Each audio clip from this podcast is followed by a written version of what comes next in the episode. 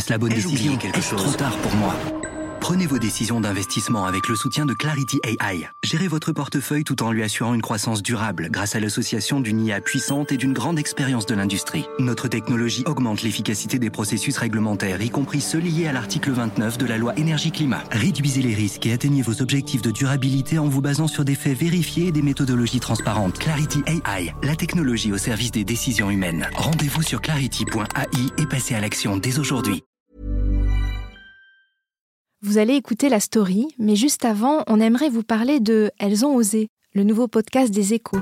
Découvrez comment des femmes inspirantes font bouger l'économie, la recherche, la culture, le sport. Deux femmes, deux générations qui viennent nous parler de leur parcours, des succès, épreuves et rencontres qui ont changé leur vie. Elles ont osé, c'est à écouter chaque mois sur le site des échos entrepreneurs et sur vos plateformes préférées. Et maintenant, place à la story. Elles ont la couleur de l'été, de l'eau chaude et des vacances, mais elles ne sont pas les bienvenues au bord de la plage. Je parle des méduses, dont la piqûre, parfois mortelle, est souvent douloureuse.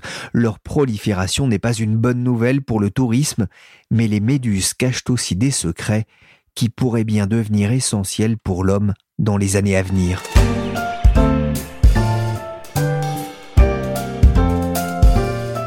Je suis Pierrick Fay, vous écoutez La Story, le podcast d'actualité des échos, et je vous propose de prendre votre scalpel pour étudier d'un peu plus près cette drôle de bestiole gélatineuse et urticante. Ouais, tu t'es fait piquer par une méduse? Ouais. Demain? Bah, bah, enfin, Chris. Avec ta maman 1984 sort en France le film L'année des méduses avec Valérie Caprisky, Caroline Cellier et Bernard Giraudot.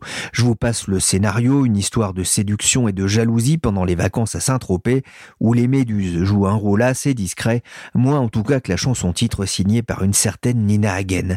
Je passerai aussi sur un célèbre épisode de Friends où il est question également d'une piqûre de méduse et de la façon dont il faut en atténuer les effets. Gotta do something.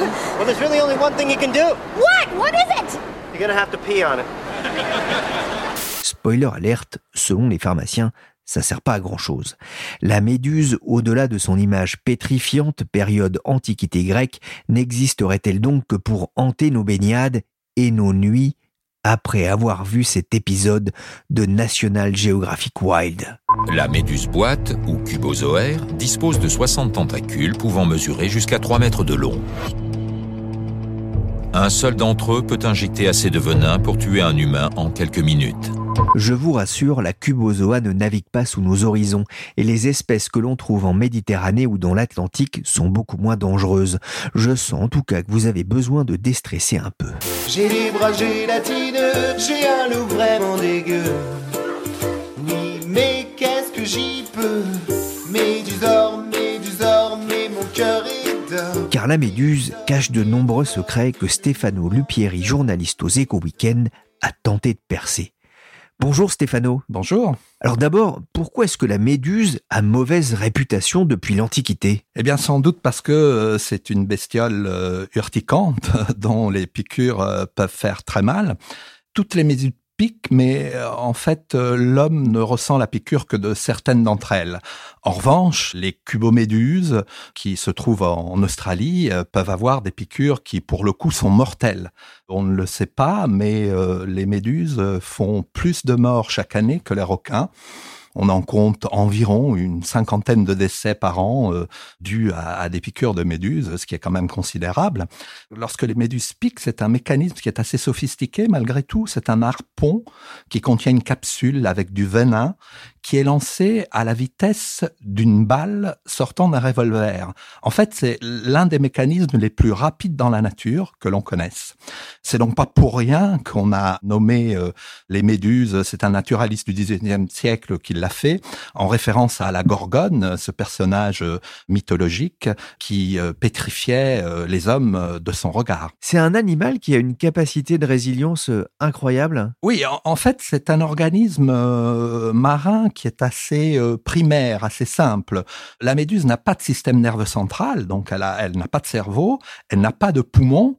Tous ces organes ont habituellement besoin euh, d'énergie. Or, euh, dans le cas de la méduse, ben, c'est pas la peine. En fait, une méduse, c'est une sorte de ventre flottant dont la principale fonction est de manger et de se reproduire, comme beaucoup d'animaux dans la nature, tu me diras. En plus, la, la, méduse a une formidable capacité à se régénérer, un peu comme un lézard. Hein. Si on arrache le ventre d'une méduse, il cicatrise très vite et au bout de quatre jours, il est reconstitué. Qui plus est, une méduse peut vivre très longtemps sans manger. Elle a la capacité de se rétracter en absorbant ses organes de reproduction. Et dès qu'elle a la capacité, la possibilité de se nourrir à nouveau, bah, tout ça se reconstitue.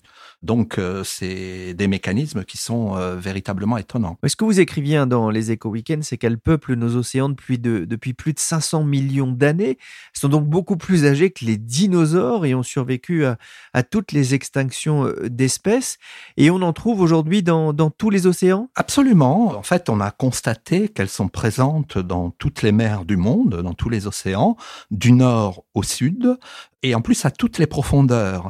Une des grandes forces, c'est leur capacité à s'adapter à des températures d'eau qui sont très différentes. Juste un exemple, la Pelagia noctiluca, qui est une méduse qu'on trouve souvent en Méditerranée, qui est très urticante, pendant la journée, elle descend au fond des mers pour éviter les prédateurs et durant la nuit, elle remonte en surface pour elle-même se nourrir. Donc elle a effectivement cette capacité à vivre à des températures très différentes euh, et donc une capacité d'adaptation très grande.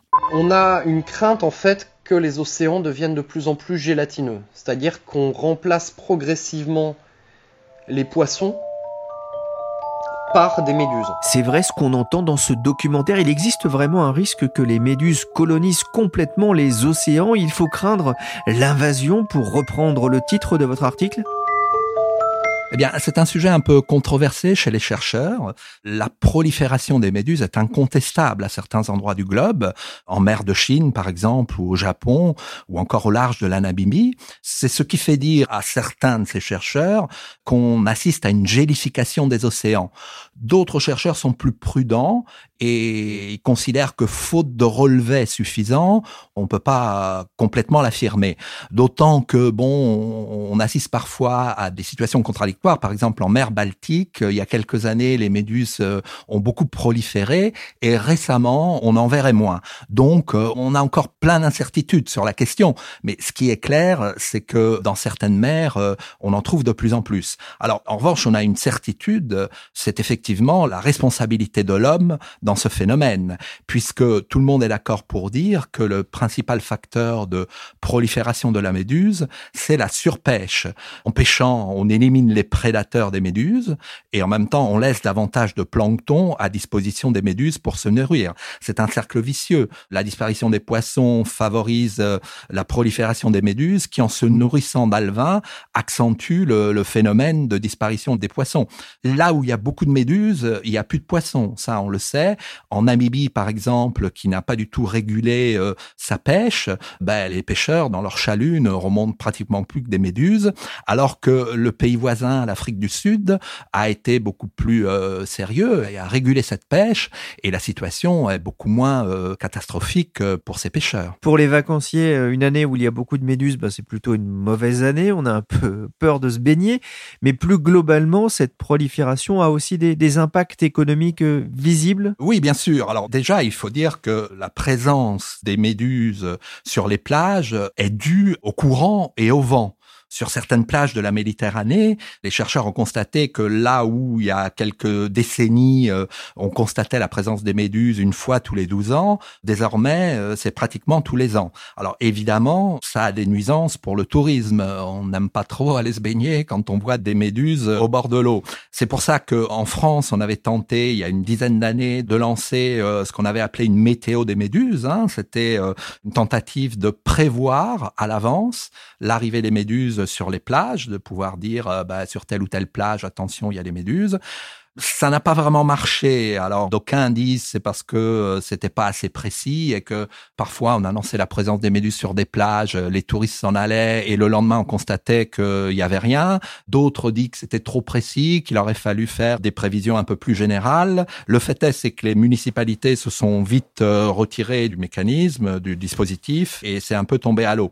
De même pour lutter contre ces nuisances, certaines plages installent des filets pour sécuriser la baignade, mais il semblerait que si elles sont projetées contre la houle, les méduses lâchent tout de même leur harpon urticant et elles peuvent piquer, ces harpons peuvent piquer même à l'intérieur du périmètre. Une autre nuisance, pour le coup euh, liée plutôt à l'industrie, c'est euh, celle que peuvent subir les élevages d'aquaculture, puisque les méduses peuvent s'attaquer à des cages en mer. On sait que certains élevages ont été décimés, euh, notamment des élevages de saumon en Norvège. Alors il est vrai qu'il y a plus en plus d'élevage d'aquaculture euh, un peu partout dans les mers et que si on place une cage euh, dans le flux d'un courant, ben, on s'expose effectivement au risque d'être euh, attaqué par des méduses.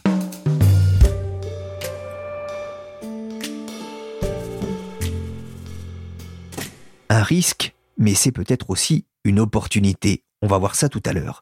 Mais Stéphano, les méduses sont des objets fascinants pour les chercheurs? Bah oui, en fait, il y en a de plus en plus qui s'intéressent aux méduses, même si ça reste quand même une petite communauté, les chercheurs spécialisés dans ce domaine. L'année dernière, il y a eu un congrès mondial euh, en Afrique du Sud où à peu près tous les chercheurs qui travaillaient sur le sujet euh, se sont réunis et on comptait un peu plus d'une centaine de personnes, quoi, à l'échelle mondiale.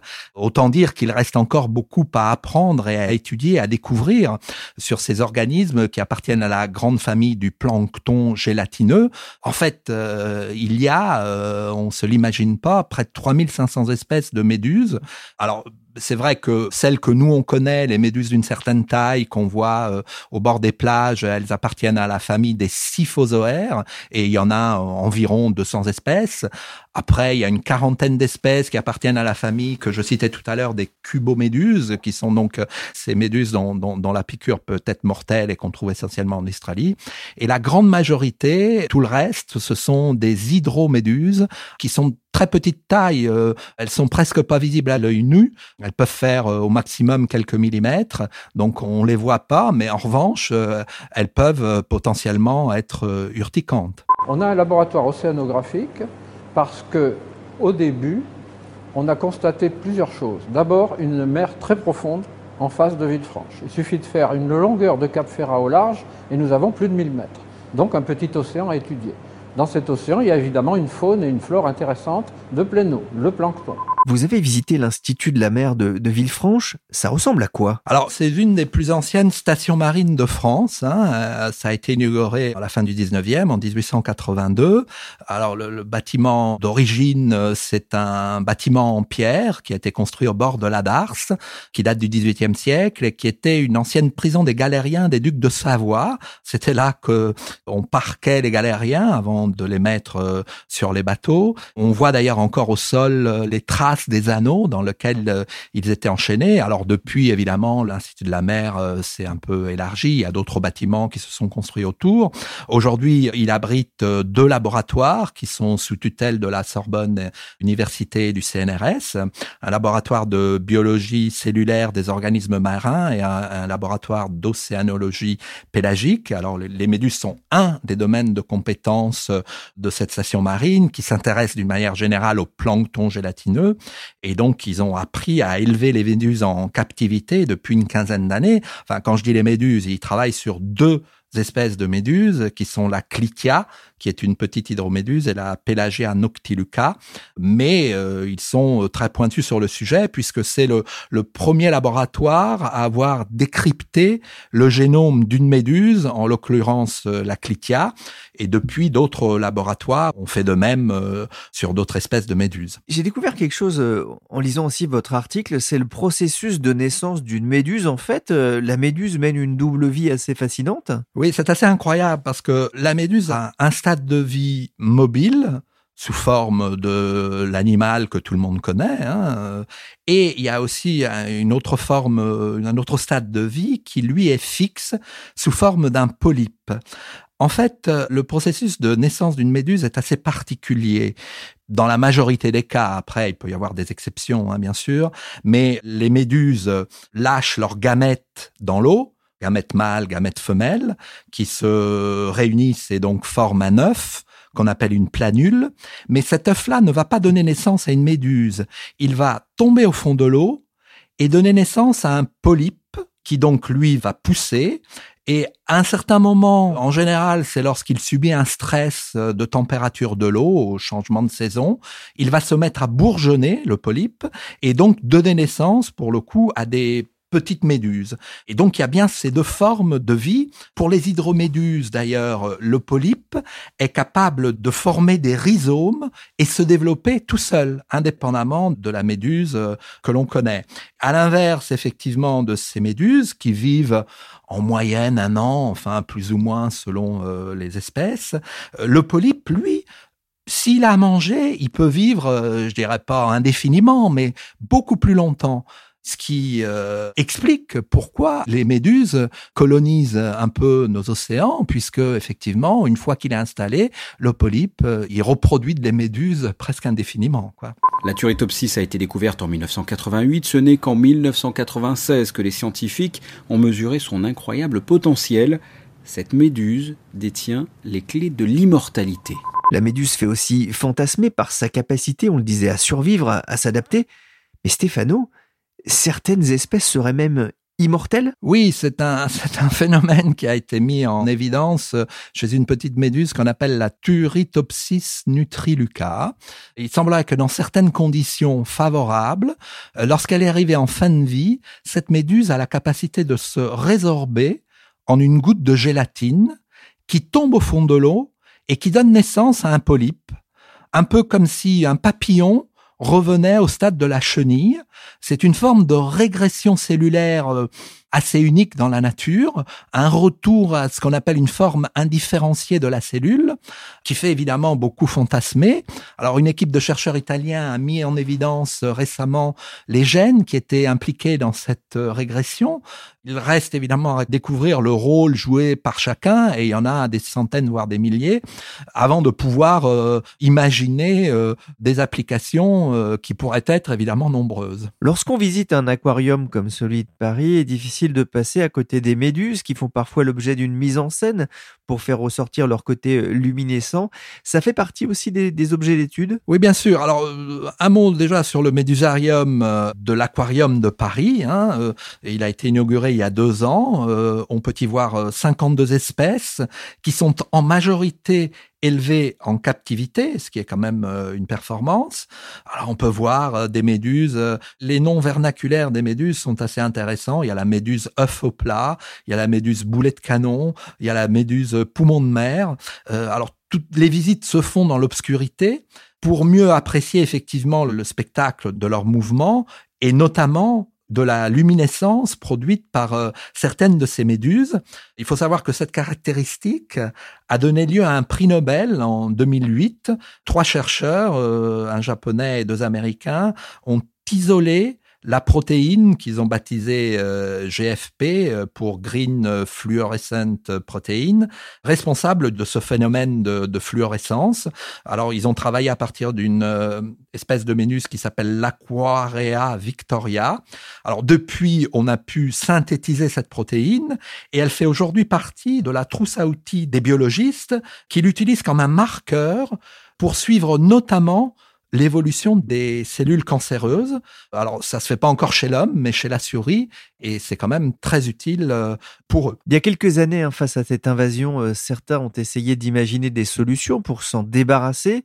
Alors ça a été euh, heureusement assez vite oublié car les méduses ont un rôle important à jouer dans, dans l'écosystème. Oui, on avait imaginé un système il y a quelques années de robots tueurs. C'était un espèce de petit robot avec une hélice qu'on lâchait au milieu d'un essaim de méduses pour les tuer. Alors pour les chercheurs, c'était une aberration parce que l'hélice qui était censée les réduire en bouillie favorisait aussi la dispersion des gamètes et donc aussi euh, la reproduction des méduses. En fait, il y a eu un changement d'attitude assez radical depuis quelques années à l'égard des méduses.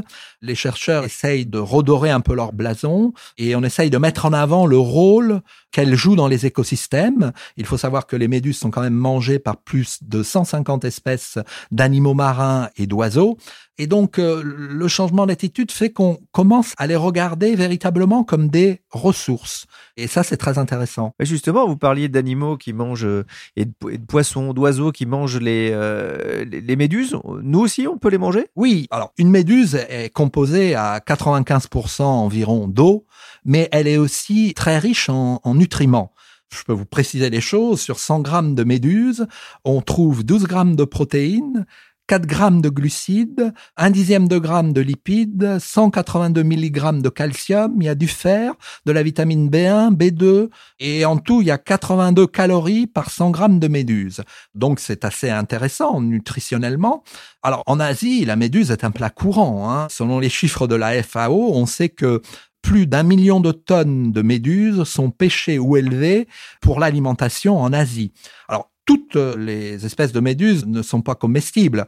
Mais bon, pour arriver à développer la consommation en Occident, il va falloir surmonter un, probablement un problème culturel, quoi. Parce que c'est vrai que quand on voit ces masses gélatineuses peu ragoûtantes échouer sur les bords de plage, ça fait pas très envie. Voilà. Alors après, on peut faire le parallèle avec les insectes. Hein. On sait qu'en Asie, on mange des insectes depuis très longtemps, et chez nous, on, on essaye de les introduire, mais c'est pas gagné en ça peut quand même être une solution euh, à, la malnutrition dans, certains territoires de la planète. La FAO disait justement, si vous n'arrivez pas à les combattre, mangez-les. Oui, on peut l'imaginer, mais bien au-delà de la malnutrition, il y a quand même certains chercheurs qui disent que compte tenu de la raréfaction de la ressource halieutique dans nos mers, due à la surpêche, mais aussi à l'acidification des océans, qui fera que bientôt euh, bah, les poissons vont mourir.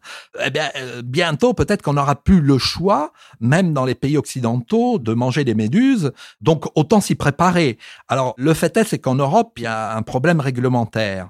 Aujourd'hui, la méduse en Europe est considérée comme un nouvel aliment et avant de pouvoir la récolter ou l'élever pour la consommation, il faut monter un, dossier d'autorisation. Il faut qu'un entrepreneur s'en empare et dépose un dossier à Bruxelles pour euh, démontrer que voilà, il y a aucun problème à manger euh, certaines espèces de méduses. Alors ça, ça a un coût, mais bon, euh, il y a sans doute certains entrepreneurs qui réfléchissent à la question. Alors la méthode de conservation qui est utilisée en Asie, c'est une méthode qui passe par une dessification de la méduse à base de sel d'Alain, mais cette méthode n'est pas autorisée en Europe. Et donc un centre de recherche italien à Lecce vient de mettre au point une méthode basée sur la stérilisation. Ils ont réussi à prouver qu'en stérilisant, il n'y avait pas de perte de nutriments. Et cette étude a été réalisée dans le cadre d'un programme international qui est financé par Bruxelles, qui est baptisé Go Jelly et qui regroupe une quinzaine de partenaires, universités, instituts de recherche, entreprises, et qui vise précisément à trouver des nouveaux débouchés pour la méduse, toujours dans cette optique de considérer la méduse comme une ressource.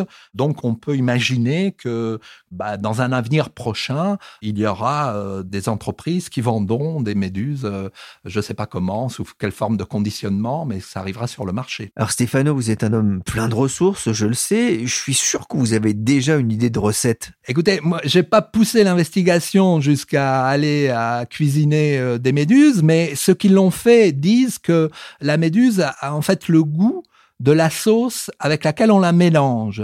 Euh, en fait, on peut faire des steaks de méduses, on peut faire des méduses en tempura. Il semblerait qu'elles aient une consistance assez croquante. On peut même faire des bonbons de méduses et on a même essayé de faire des chips de méduses.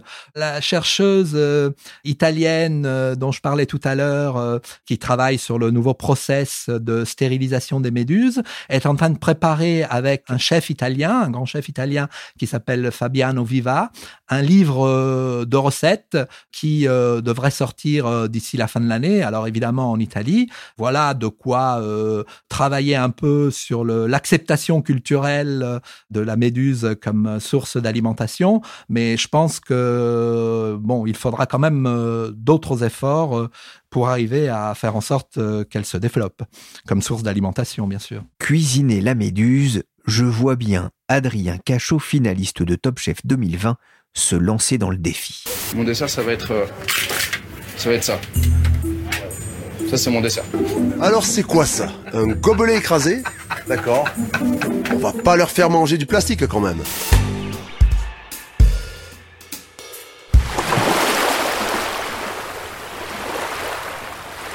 J'étais petit sur la plage en Bretagne, je récupérais avec un avenot des méduses violettes et je les faisais sécher sur un rocher. Ça faisait comme des galettes colorées.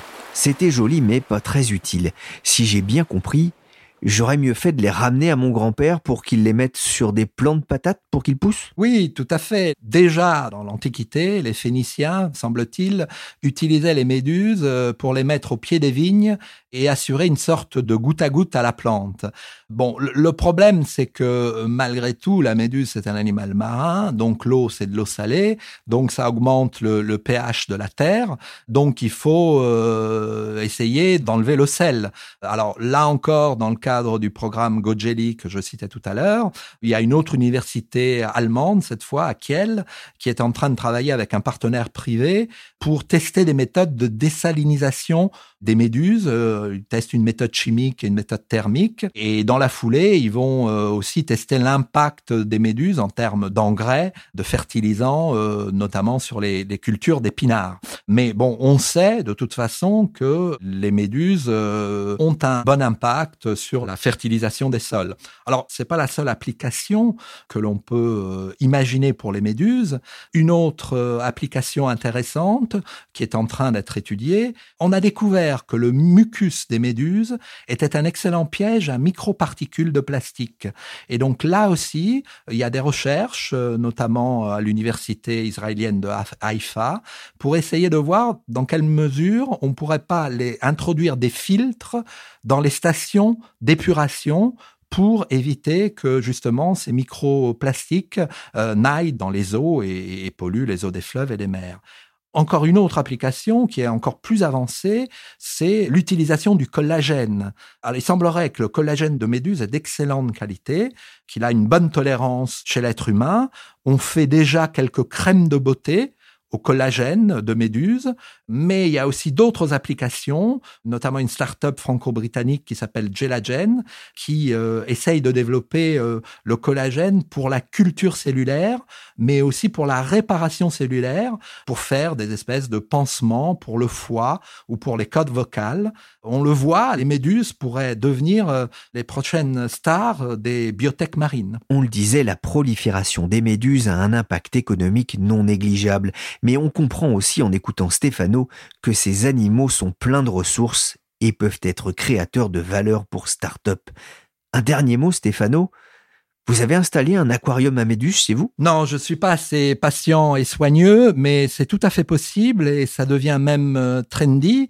Bon, il faut évidemment un équipement spécial, un aquarium euh, qui a une forme euh, arrondie avec un système de courant en continu pour éviter que les méduses tombent au fond euh, de l'aquarium et qu'elles ne meurent. Il faut évidemment aussi pouvoir acheter des méduses dans le commerce. Or, il se trouve qu'une société française s'est spécialisée sur le sujet. Elle s'appelle euh, Jellyfish Concept et elle est installée à la, la Criée de Cherbourg. Elle propose une trentaine d'espèces qui coûtent entre 30 et 130 euros euh, pièce. Donc euh, voilà, pour un petit aquarium avec 4-5 méduses, il faut compter entre 700 et 800 euros, ce qui reste quand même euh, assez cher. Enfin, c'est pas donné. Il n'empêche que Jellyfish vend dans le monde entier, puisque aujourd'hui, il n'y a que très peu de sociétés de ce type. Elles se comptent sur les doigts d'une main à, à l'échelle internationale. Il y en a très peu qui sont capables d'élever des méduses en captivité. Et le marché se développe euh, surtout via les clients entreprises. Il semblerait que de plus en plus d'hôtels, de restaurants, de sièges sociaux veuillent installer chez eux euh, un aquarium à méduses. Jellyfish a même eu pour client un, dentiste qui a installé un aquarium dans sa salle d'attente, sans doute pour euh, tranquilliser ses patients grâce au spectacle, il est vrai, tout à fait hypnotique de leur balai dans l'eau. Merci Stéphano Lupieri, journaliste aux Éco Weekend, pour cette superbe plongée au milieu des méduses. Je l'ai senti piqué par le sujet. La story, le podcast d'actualité des échos, s'est terminé pour aujourd'hui. L'émission a été réalisée par Willy Jelligan, chargé de production d'édition et du brossage de tentacules Michel Varnet. Vous pouvez retrouver la story sur toutes les plateformes de téléchargement et de streaming de podcasts. N'hésitez pas à vous abonner. Pour l'actualité en temps réel, c'est sur leséchos.fr.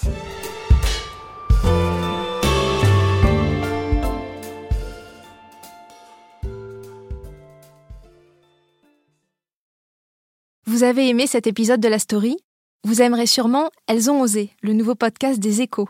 Découvrez comment des femmes inspirantes font bouger l'économie, la recherche, la culture, le sport. Deux femmes, deux générations qui viennent nous parler de leur parcours, des succès, épreuves et rencontres qui ont changé leur vie. Elles ont osé, c'est à écouter chaque mois sur le site des échos entrepreneurs et sur vos plateformes préférées.